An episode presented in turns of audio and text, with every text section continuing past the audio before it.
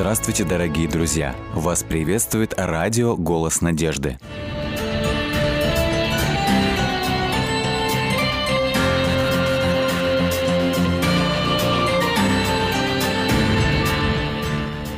Как и можно ли вложить в сердце человека надежду, когда для нее уже совсем нет места? Об этом мы поговорим сегодня в программе «Вера. Человек. Судьба». И наш гость – служитель церкви Сергей Григораш. Здравствуйте. Здравствуйте. Сергей, я знаю, что вы ведете активный образ жизни, вы общаетесь с людьми и помогаете им выбраться из сложных ситуаций. Расскажите, пожалуйста, самые интересные истории, которые у вас есть в багаже. Ну, хотелось несколько слов сказать о себе лично, что вижу благодарность Богу за то, что Он помог мне оставить вредные привычки. Я в своей жизни, к сожалению, имел негативный опыт. Я курил, выпивал алкоголь, и были нехорошие привычки, но с Божьей помощью я все это оставил. В двух словах скажу, как-то однажды дал мне Бог встречу с одной женщиной верующей. Не знаю ее имя, не знаю ее цер... из какой она церкви, но эта женщина сказала мне о том, что я любим, что я любим Богом. А я только что с сигаретой в руках был, и она говорит, он ждет тебя. Когда ты придешь к нему в молитве простыми словами, и он готов дать тебе сил измениться, и ты его видишь в своей жизни. Угу. На этом я остановился и спросил, как я его вижу в своей жизни. Я не видел его ни разу, мне было 29 лет, говорю, ни разу не видел. А она спросила у меня, бывает у тебя так, когда ты что-то не так сделаешь, не так скажешь, тебе через совесть приходят мысли от Господа, зря так поступила, зря так сказал, мог по-другому себя повести. Я такой, да, это есть в моей жизни. После этого она спросила, а скажи, а бывает ли у тебя во время выбора, когда ты не знаешь, как поступить, тебе приходит мысль, вот так поступи. Но ты, если голосу Божьему не прислушаешься к его совету, то потом, когда поступишь не так и уже будет какое-то да, последствия, и придет такая тихая мысль опять. Ну, была же мысль, э, но не воспользовался тем советом, который был. Я сказал, и это есть в моей жизни. После этого она спросила, а время опасности не бывало ли у тебя, что ты чувствуешь какое-то беспокойство? А у меня за неделю до этого была действительно такая опасная ситуация и чувствовал беспокойство. И благодаря вот подсказке тогда прислушался, избежал, избежал негативных последствий. И она мне говорит, вот это, в этом ты видишь его руку, потому что он любит тебя, и он хочет, чтобы ты не допускал ошибок, он хочет изменить твой характер, он хочет помочь тебе оставить курение, алкоголь, все это изменить. Был негативный опыт, сквернословие было, uh-huh, чтобы этого uh-huh. не было в твоей жизни. И вы знаете, она мне задала два важных глагола, таких, два важных вопроса таких задала. Скажи, пожалуйста, у тебя с Богом общение есть? Ты с Ним говоришь? Я говорю, нет. Ну так, что-то произнести, какую-то молитву наизусть или... Угу. Вот. А вот она говорит, как со мной, ты с Ним разговариваешь? Я говорю, нет, никогда не говорил. А она мне после этого говорит, а ты не будешь против, чтобы я рассказала тебе о Иисусе? Который желает прийти в твое сердце, изменить его и дать тебе силу оставить все это, потому что любит тебя. И вот мне так меня тронуло то, что я любим. И она говорит, ты не против, чтобы я сейчас поговорила с ним о тебе? Я говорю, нет, поговорите. И вот она поговорила 14 лет назад с Богом обо мне. И она просила, чтобы Бог простил меня за все и помог мне оставить курение, алкоголь, сквернословие. И вы знаете, 14 лет, ни одна затяжка сигареты, ни один глоток спиртного, ни одно матное слово. Слава Богу, Бог изменил жизнь, изменил сердце. И сейчас, когда я чувствую благодарность Ему за новую жизнь, то я действительно с радостью занимаюсь тем, что и в общественных местах программы по здоровому образу жизни организовываю, и по учебным заведениям, школах, вузах, и лично людям, которые живут на улице, где-то стараюсь поделиться вот этой угу. главной вестью, которую она мне сказала. Ты любим, Бог любит не только всех, но Он любит тебя конкретно и хочет изменить твою жизнь конкретно. То есть когда-то, 14 лет назад, женщина смогла вас вдохновить так, что вы уже столько лет работаете и делитесь этой любовью с другими. Да. Расскажите конкретный пример, вот когда вы поделились, вам удалось отдать частичку любви человеку другому. Интересный был э, случай, когда мы посещали больницу в городе Новомосковске.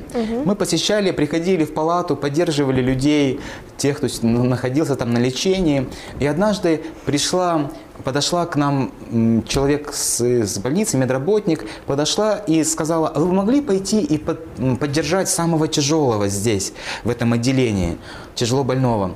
Мы сказали, хорошо, давайте мы пойдем, поддержим и, значит, пообщаемся с ним. Мы перед палатой, она остановилась и сказала, здесь парень 16 лет, который, прыгая с дерева в, в озеро, не долетел до глубины и головой себе, э, ударился головой в дно и разбил себе весь шейный позвонок и вс- раскрошил там все. И у него 0% для жизни. И вот сейчас вот он в таком вот предсмертном состоянии, хоть доброе слово ему скажите. И вот мы зашли, нас было четверо человек, два парня и две девушки. И мы, конечно, были очень тронуты переживанием об этом молодом человеке, который лежал, он прямо без движения такой лежал, только лишь еле-еле шевелил губами и не мог совершенно двигаться. И мы пришли и познакомились с ним, и хотелось что-то доброе сказать, ну, что скажешь человеку в, таком, в такой ситуации? Я единственное, что мог ему сказать, слова надежды. Начал говорить ему о Христе, о Иисусе, о Спасителе, который обещает нам в Слове Своем в Библии, что если человек позволит ему, Христу, войти в, свое, в его сердце, то тогда, в момент второго пришествия, Господь говорит, я воскрешу вас, я дам вам новые тела.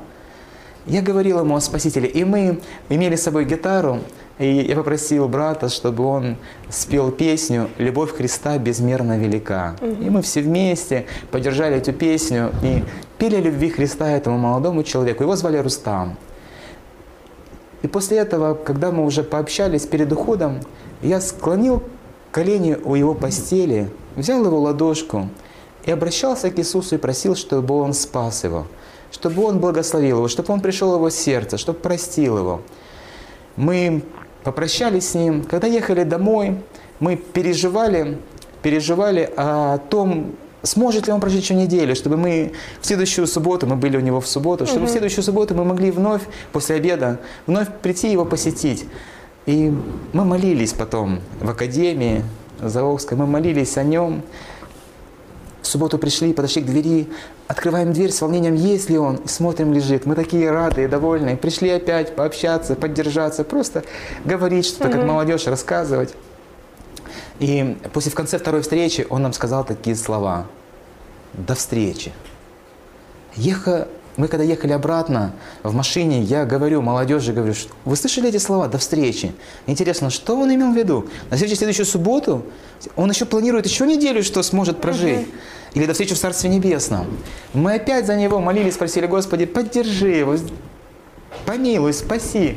Мы просили в первую очередь его о духовном здоровье его, потому что врачи нам сказали, что 0%, но мы все равно умоляли, чтобы Господь благословил и физически его. И в следующую субботу мы опять приехали и удивились. Он лежит на кровати уже не вот так вот ровно, как лежал две, суб- две недели, а уже приподнят, уже подушки под, э, э, под спиной, уже такой в полусячем положении. Здесь труба, на трубе жгут, и он зарядку делает Руками руками, зарядку работает. работает, в глазах жизнь. Мы такие счастливые, довольные, благодарны Богу. И вот начали посещать его каждую неделю, и через три месяца его выписали. У него гной зажил. Почему врачи говорили, что 0% для жизни? Потому что не заживал гной постоянно. И заливал все, и мешал функциям э, его, чтобы все питательные вещества и кровь могла к головному мозгу Приливать. выполнять да, функции все свои. Но у него он пошел на поправку с Божьей помощью. И перед уже тем, как его выписали, я задал ему вопрос. Скажи, Рустам, а вот тогда, в начале нашей, в начале нашей встречи, когда ты сказал «до встречи», что ты имел в виду? До встречи в следующую субботу? Он говорит, нет. Вы же мне говорили о Христе, который, если я и умру, в момент пришествия, когда Он придет на эту землю, Он даст мне новое тело. И я поверил в это. И я, я понимал, что я могу в любой момент умереть, но если я и умру, Он придет, и Он даст мне новое тело. И я знаю, что я с вами увижусь. И я вам говорил, до встречи там. И вот по вере его Бог дал ему восстановление и физическое. Но я так понимаю, из больницы он не выходил своими ногами, ему еще нужно было время да, на восстановление. еще 8 месяцев ему нужно было на восстановление, но у него, у него восстановились его э, руки, он мог начать им, ими действовать, и у него гной уже Мгм, зажил. Да, вот уже не, не было вновь, все, там постоянно появлялся гной. И это, вот э- эта проблема самая главная была решена. И врачи уже говорили, что теперь уже вопрос реабилитации. Мы не знаем, станет ли он с э, инвалидного кресла, но то, тот факт, что он не умер и что он пошел на поправку. Люди живут в инвалидных креслах и даже в Паралимпийских играх принимают участие. Вот и к- мне посчастливилось быть руководителем волонтеров здоровья во время Олимпиады. И вот мы представляли такой проект э, «За здоровый образ жизни». Нас было 67 волонтеров здоровья, и мы представили на, этих, на Олимпиаде в Сочи, представили Россию как страну за здоровый образ жизни. Провели большую работу, такую профилактическую. Много новостных репортажей нас снимали, и российских, и международных. И мы за это получили медаль от президента Российской Федерации, за этот проект. Вот. И я увидел там вот этих вот э, инвалидов, которые в креслах, но они не... Паралимпийцев. Да, они не те люди, которые не, не могут жить или не несчастливы в своей жизни. Они такие целеустремленные, такие сильные, физически сильные, волевые. Только пример взять. Поэтому, если даже, я не знаю, я не поддерживаю сейчас с Рустамом взаимоотношения, но э, у него, я верю, есть будущее. Есть будущее физически и духовно также. Очень трогательная история, честно говоря, потому что не верится, что в таких ситуациях вообще есть надежда. Но я думаю, что вы еще готовы поделиться с нами и другими историями. Да, хотел рассказать историю тоже. Мы проводили акцию э, здоровья на одном из рынков э, города Краснодара. И подошел один человек, который внешность его показывала, что он в трудных жизненных обстоятельствах находится, живет на улице. И он подошел к нам и спросил, а вы мне, подошел ко мне и говорит, а вы мне помочь можете? А я говорю, а в чем ты нуждаешься? А от него так алкоголем запах такой был, сигаретами, грязный, заросший. Я говорю, а в чем вы нуждаетесь? Он говорит, я на улице живу, я не могу уже так больше. И вы знаете, в этот момент мне пришли мысли, что это Дитя Божье. И такая расположенность помочь ему. И пока он читал, что у нас на стенде о вредных привычках, я ему говорил, что вам бы хорошо было бы оставить курение, алкоголь. Он пока читал, я подошел к своему э, другу, который тоже со мной вместе проводил программу, подошел к нему и говорю, вот расположен помочь этому человеку. А он мне ответил, если есть место, если есть в сердце место, то было бы здорово помочь человеку в трудной ситуации. А я задумался, есть ли у меня в сердце место, чтобы реально ответить на нужду человека. Я вернулся к нему и сказал ему, ты, я говорю, не имею больших возможностей, не имею каких-то там больших денег, чтобы там тебе снять жилье, что-то там. Ну, давай попробуем что-то сделать. Давай попробуем что-то сделать. И пойдем попросим у того, кто имеет возможности. Обратимся к Иисусу. Помолимся и попросим, чтобы Он помог тебе. Он говорит, давай, давай, пойдем помолимся. Я сегодня всю ночь молился. Я живу, я пр- провел эту ночь в кустах, а там в Краснодаре как раз в октябре месяце было неожиданное резкое похолодание до минус двух. Он говорит, а я в одной майке в кустах лежу у вокзала, и, значит, и так замерз, делаю приседания, не помогает. Зарядку делаю, не помогает. Все подъезды закрыты. А на, под- в- на вокзал в Краснодаре не пускают людей вот такой, в таком положении, грязных. И он говорит, я так замерз, я начал к Иисусу молить, помоги до утра дожить, помоги не умереть. И я говорю, ну, пойдем, обратимся к нему за помощью. Мы помолились. И я говорю, ну что, давай поедем со мной. Давай поедем со мной, как-то будем решать какие-то вопросы. Он сказал, хорошо. И вот мы встретились с ним и поехали с ним ко мне, я его привез к себе. Значит, э, потом поехали в парилку, он ск- искупался, побрился, помылся, вещи, вещи, но, вещи чистые, переоделся. И после этого я спросил у него, «А как ты попал в такую ситуацию? А он говорит, а я к вам на юг приехал отдыхать год назад, в Анапу.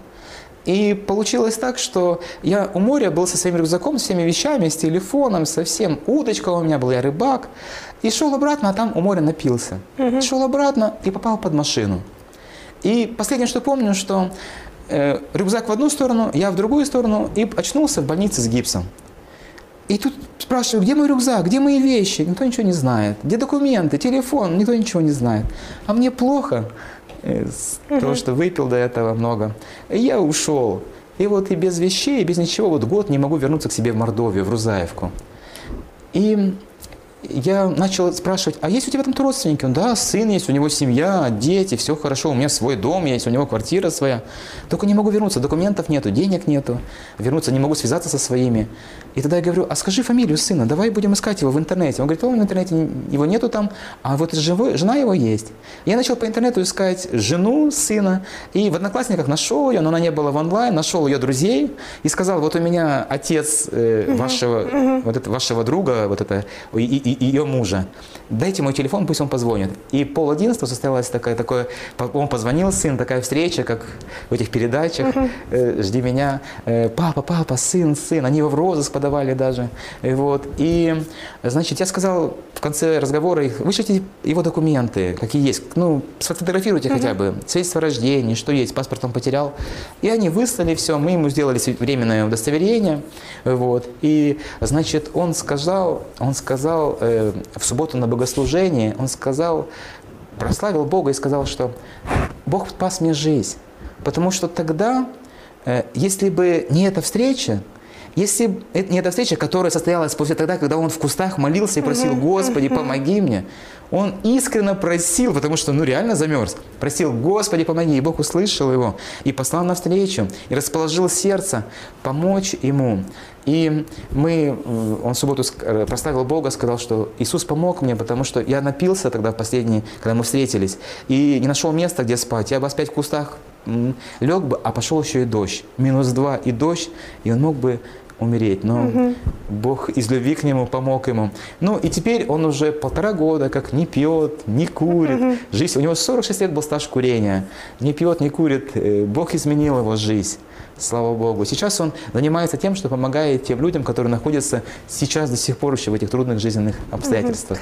Вот хотелось бы вернуться к тому моменту, вы все-таки нашли в своем сердце место для этого человека. Слава Богу. Слава Богу. Очень, это тоже ситуация такая трогательная, потому что мне, правда, очень жалко людей, которые находятся в таких жизненных ситуациях. И слава Богу за то, что они находят в себе силы идти дальше и как-то восстанавливаться. Но я уверена, что и это не последняя история, которая есть в вашем багаже и которой вы могли бы с нами поделиться. Да, тоже интересная ситуация была. Мы тогда с супругой были на служении в Абхазии, в городе Гаграх. И там однажды мы решили перед Новым годом поддержать семьи э, нуждающиеся, угу. многодетные, где-то какие-то финансово затруднительных обстоятельства, которые проис... находятся. И вот одна из семей, мы нашли таких 12 семей, э, большие продуктовые наборы для них собрали, пришли поддержать их перед Новым годом, поздравить с Рождеством, с Новым годом. И последняя семья, куда мы пришли, нам сказали, здесь погорельцы. И мы когда зашли в подъезд на девятый этаж девятиэтажки, ничего страшнее, конечно, я не видел. Мы уже зашли в подъезд, а там все черное, все черное. Зашли в квартиру, как будто вот это вот зашли на, на помойку прямо. Mm-hmm. Вот такая вся загрязненная, просто. Везде бутылки, везде грязь, везде прямо много грязи, очень сильно. Заходим в комнату, женщина, ей больше 80 лет, она кушать, кушать, дайте кушать мне, лежит. Потом говорит, отведите меня в туалет, пожалуйста, я в туалете две недели не был, отведите меня в туалет, пожалуйста, в таком состоянии. Заходим во вторую комнату, трехкомнатная квартира, заходим во вторую комнату, там мужчина 41 года, зовут его Володя, и он имел вес на момент нашей встречи 24 килограмма. 24 килограмма, просто, вот знаете, как на фотографиях скелет видели в Бухенвальде, как вот люди были, вот в таком он был положении. И уже кряхтит, задыхается, уже говорит, я уже э, очень давно не ем пищу, у меня не он э, из-за того, что он получилось, у них был пожар, его брат погиб во время пожара, но э, им не сильно кто-то оказал помощь, потому что семья пьющих. И они из-за этого опустили руки, и он mm-hmm. начал пить, пить и не есть. То есть из-за предвзятого отношения людей просто им не оказали помощь? Да, так, так получилось. Mm-hmm. И, и он из-за этого опустил руки и начал пить, и не ел, не закусывал даже. И три месяца он пропил, и уже, когда уже думал есть, уже организм даже пищу не воспринимал. Уже сразу шла обратно, и он уже смирился с этим, что пища не, не, организм не, не, не принимает, и уже даже и не пробовал есть. И вот он, мы зашли, когда мы поднимались к нему, сосед говорит, вы к Володе, я тоже пойду попрощаться с ним. Вот такая ситуация, он уже кряхтел, задыхался, ходить не может, уже еле-еле ползает, вот так вот передвигаясь. И вот мы когда увидели эту картину, я начал, говорю, давай сбегаем еще, мы привезли продукты, чтобы готовить пищу, говорю, давай сбегаем молочко, купим кефирчика, что-то еще там, начали что-то покупать, пришел, купил, говорю, слушай, у тебя ситуация, ну реально сложная, ты понимаешь? Он говорит, понимаю. Я говорю, ну мы сделаем, мы люди верующие, мы как верующие люди поможем, чем сможем, но тебе помочь с этой ситуацией может только Иисус. Обращайся к Нему за помощью, проси Его. Я ему говорил это как принцип, а он это принял как к действию, призыв. И он такой сразу же после моих слов, Боже, помоги выкарабкаться, прошу тебя, помоги мне выкарабкаться. Когда я услышал такой призыв к Творцу. Вселенной, к Спасителю, я понял, дело будет. И мы пришли на следующий день, сделали генеральную уборку, все там помыли, почистили, но принесли что-то еще там. Но я понял, что им нужно э, медикаментозное лечение в этой угу. ситуации, и ему, и маме. И поэтому я в больницу. А 31 декабря я в больницу говорю, вот привез их, вот два человека нуждаются в помощи, в очень тяжелом состоянии. А мне больница говорят, врачи все уже на выходные угу. отпущены. Вот. Потом у нас даже повара отпущены, мы больных всех отпустили. Я говорю, говорит, после выходных приходите. Я говорю, да не доживут они до после выходных, примите сейчас. И вот тогда э, согласились с Божьей помощью. Но говорит, на одном условии, лекарство ваше и питание тоже ваше, а мы будем только колоть. Угу. Вот. И мы согласились, начали, купили все лекарства, которые нам сказали, пищу начали приносить раза в день, как родным. И, значит, и через 4 дня, 4 января звонят мне и говорят, забирайте его отсюда, увозите. И они в терапии лежали в одной палате с мамой. А я, почему? у него туберкулез. Мы его в тубдиспансер, а в тубдиспансер не хотят принимать. Я приехал, там скорая привезла, я был со скорой вместе.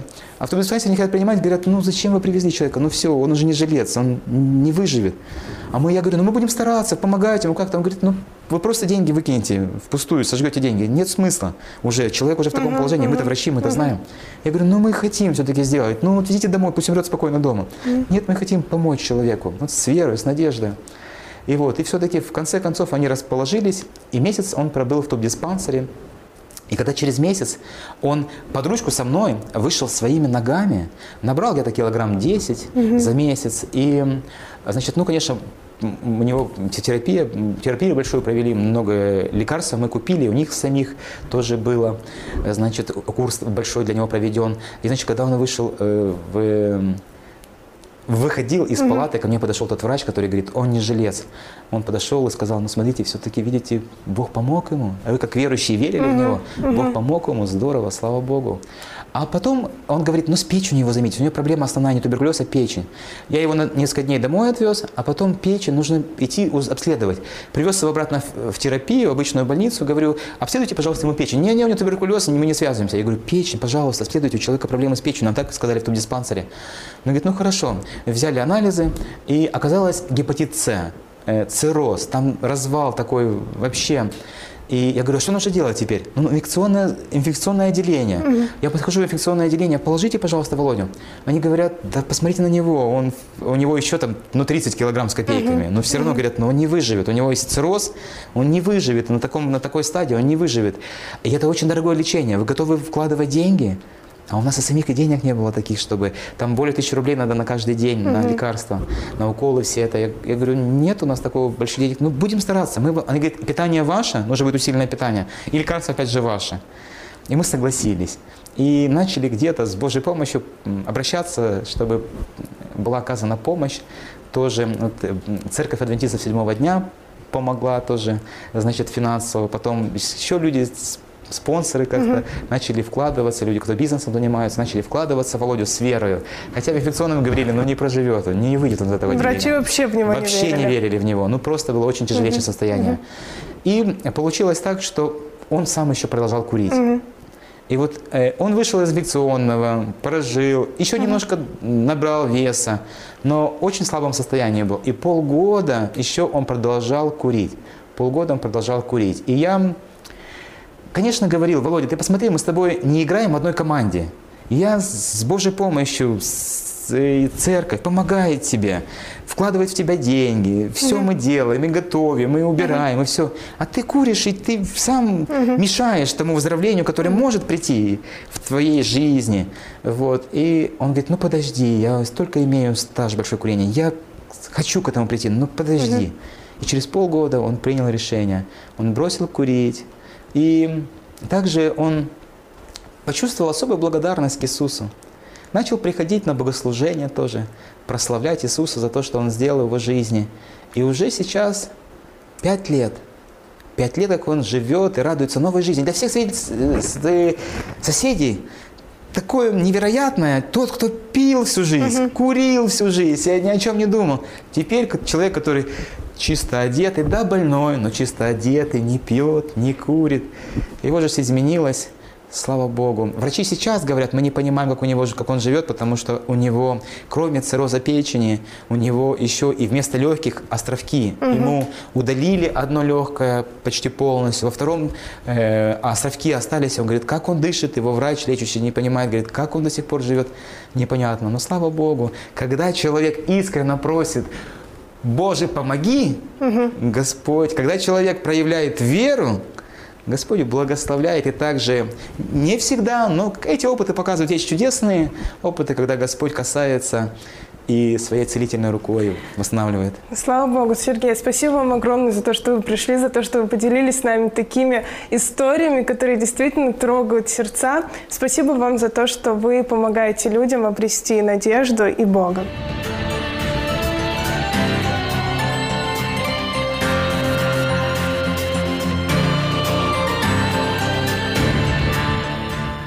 Дорогие друзья, вы можете оставить свои сообщения через WhatsApp и Viber по номеру плюс 7 915 688 7601 или позвонить нам на бесплатную линию, которая работает на территории Российской Федерации. Номер 8 800 100 ровно 1844. 8 800 100 ровно 1844.